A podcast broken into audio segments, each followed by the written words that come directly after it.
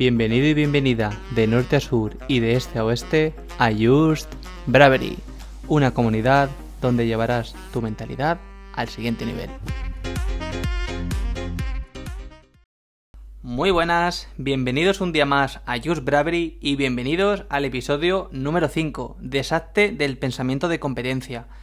Mirar, todo esto que os voy a contar en este podcast lo he extraído del el libro de La ciencia de hacerse rico, un libro maravilloso que, que, te cambia varios paradigmas y en uno de este es el pensamiento de competencia, de que cuando abres un negocio o, o estás creando riqueza, percibes que el competir con el de al lado es lo que va a hacer que tú pases del nivel de miseria y pobreza a riqueza y éxito.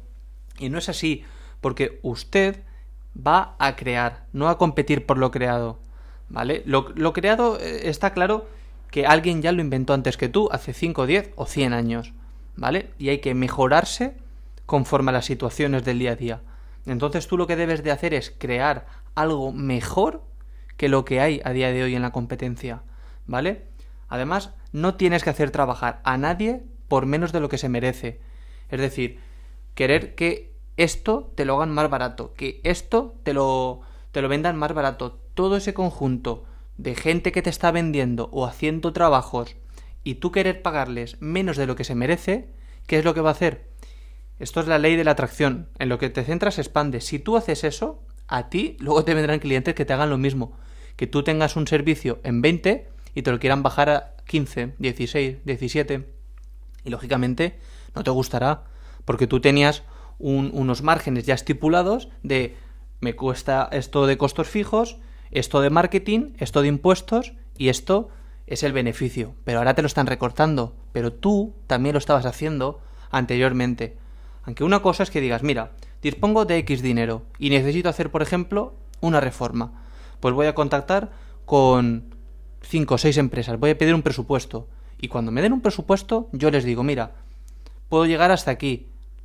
¿Qué podemos hacer? Pues a lo mejor se te pueden amoldar el tema de, de calidades. O se puede reducir la obra y no hacer tan, tanto volumen o tantos metros. ¿Vale? Pero si tú quieres recortar en salario, pero que te hagan lo mismo, amigo, estás equivocado. Luego vendrán y te lo volverán a hacer a ti, otras personas, no esos mismos, sino tus clientes. ¿Vale? Luego, no intentes apagar la luz del prójimo para que brille la tuya sino que innoves de tal manera que todos miren la tuya, aunque las dos estén brillando de la misma manera. Si tú haces algo innovador, la gente se va a parar a mirarlo y se va a quedar anonadado. Aunque la de el comercio de lado también esté brillando por igual, si tú has innovado y lo estás haciendo mejor, es decir, tú en tu negocio debes de implementar todos los puntos débiles que tienen los demás en el sector, evitarlos en el tuyo. Además, innovar y eso hará que el público se quede asombrado con tu proyecto. Y eso hará que brille más.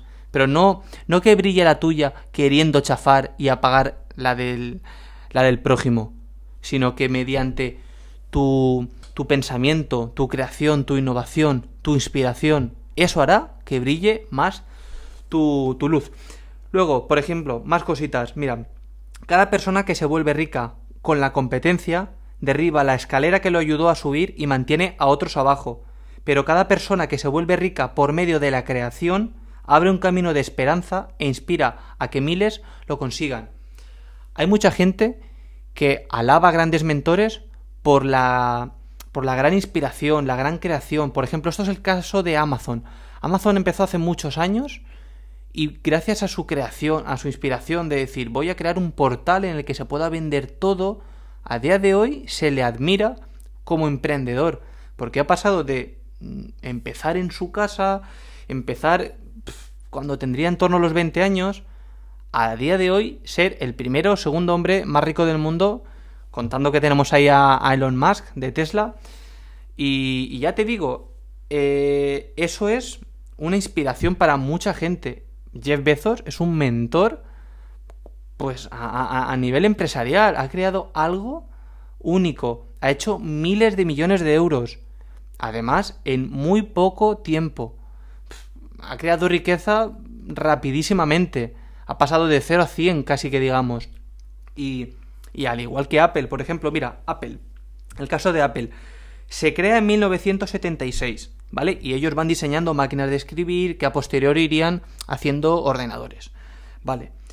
Eh, después de, ir haciendo, de que les funciona un poco más la empresa, tienen pérdidas, luego van teniendo ganancias, ¿vale? Momento ya importante, a partir del siglo XXI, nos situamos, 23 de octubre desde, del 2001, sale a la venta el iPod. Aquí ya cambia un poco la manera de ver las cosas porque se escuchaba la música en la radio, se escuchaba la música en un televisor en casa, pero hoy ya sale el iPod, ya puedes conectarte tus auriculares, que de momento eran con cable, y te puedes ir a pasear y estar escuchando tu música favorita, que te podías haber pasado con tu cable teniéndolo en tu ordenador, ¿vale? En su día. Ordenador, aún no era MacBook como se le conoce hoy en día, ¿vale? Aquí sí que viene MacBook. En 2006 ya sale a la venta el primer MacBook, que es portátil. Ya estamos pasando de que podemos hacer nuestras gestiones de trabajo no en un ordenador fijo de sobremesa, sino que ya es portátil. Ya podemos llevárnoslo a otro sitio, podemos estar haciendo mil cosas con él. Y esto lo que nos hace llevar es que de, del rango cerrado que teníamos de en casa llamamos por teléfono, en casa se trabaja, en casa se escucha la música, ahora ya se puede escuchar la música fuera y se puede trabajar desde fuera también. Son dos cosas que ya innovó y que a la tercera le llevan al éxito. La tercera y, y la más exitosa, en 2007 sale el iPhone por 499 dólares con su propio sistema operativo, una pantalla táctil y sobre todo dos cosas muy importantes en las que innovó, dos aplicaciones fundamentales como el tiempo y mapas. ¿Qué hacía la gente? Tenía mapas, podía ir de un sitio a otro con la facilidad de no tener que preguntar una vez llegado al destino. Tiene la aplicación del tiempo para desde su móvil en cualquier sitio del mundo poder estar viendo qué tiempo hará el destino que va sin tener que consultarlo el día antes por la noche en el telediario. Luego, la pantalla táctil, el sistema operativo, son cosas que innovó tanto que reventó a BlackBerry. Y en enero del 2010 sale el iPad, que es otra manera que mezcla el ordenador MacBook en 2006 y el iPod, o sea, perdón, y el iPhone en 2007. Es una mezcla y sale iPad, que es una manera de tomar notas, de hacer apuntes en un digamos que más pequeñito que el MacBook y mucho más grande que el iPhone. Y la, historia de Apple a día de hoy yo creo que ya está escrita. Así que céntrate en crear, en innovar, en ser inspirador. Y todo eso llevará tu éxito y hará que tu luz brille. Pero no habrás tenido que derrumbar a base de martillazos al comercio de al lado queriendo hacer que vaya hacia abajo hundiéndose. Sino que tú, debido a tu innovación e inspiración, pues estar donde estás. Así que ha sido un placer grabar otro podcast para vosotros, espero que os haya gustado y si es así, compártelo con algún amigo que al igual que nosotros se levante persiguiendo su éxito personal. Que tengan una buena semana. Chao.